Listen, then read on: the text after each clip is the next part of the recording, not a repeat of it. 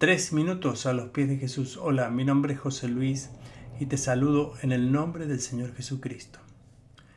El Salmo 91, el verso 7, es uno de esos salmos y una de esas palabras de Dios que verdaderamente desearíamos grabarla en nuestra mente y nuestro corazón como un sello que siempre podamos recordar. Te lo voy a leer. Dice así, aunque caigan mil a tu lado, aunque mueran diez mil a tu alrededor, esos males no te tocará.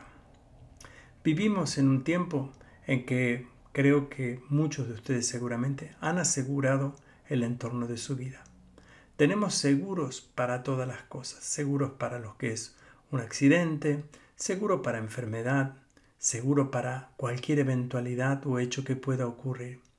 Y créanme, estas cosas son muy buenas, vale la pena hacer el seguro si ustedes tienen un bien que desean proteger.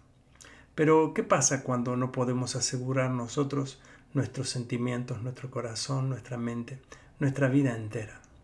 Ninguna compañía de seguro se atrevería a asegurar tu vida. Ninguna compañía de seguro podría decirte ningún mal te va a ocurrir, porque sabe perfectamente que eso no es posible.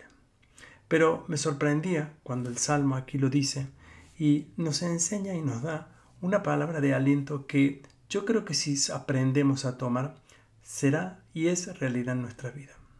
Primero dice así, aunque caigan mil a tu lado, aunque mueran diez mil a tu alrededor, esos males no te tocarán. Parece ser una buena cábala, pero no lo es.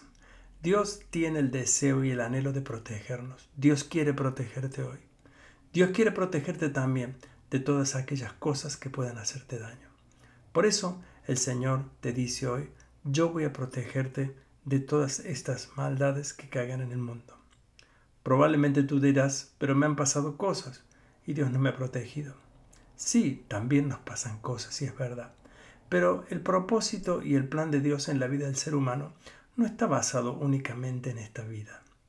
No quiere decir que vamos a hacer o que vamos a tener o no vamos a tener ningún problema en la vida. Los problemas estarán, como decía Jesús, cada día traerá su propio afán, pero la promesa de Dios es una promesa eterna, que siempre podremos alcanzar. Dios ha preparado un lugar para nosotros, donde ninguna persona que ha podido y desea y ha deseado confiar en Dios perderá su vida. Todo lo contrario, la ganará y la tendrá y la vivirá eternamente. Por eso Dios nos puede asegurar que aunque pasa todo eso a tu alrededor, ningún mal llegará a ti, porque Dios ha preparado una salvación eterna para nuestra vida. Esta es la promesa más preciosa que los cristianos tenemos. No obstante, te animo a confiar, aún en las situaciones de la vida. Dios es poderoso y Dios también escucha nuestras oraciones. ¿Y tú qué piensas de esto? Nos gustaría escuchar tu testimonio o opinión. Puedes dejárnoslos en iglesianlatina.com. Que tengas un día muy bendecido.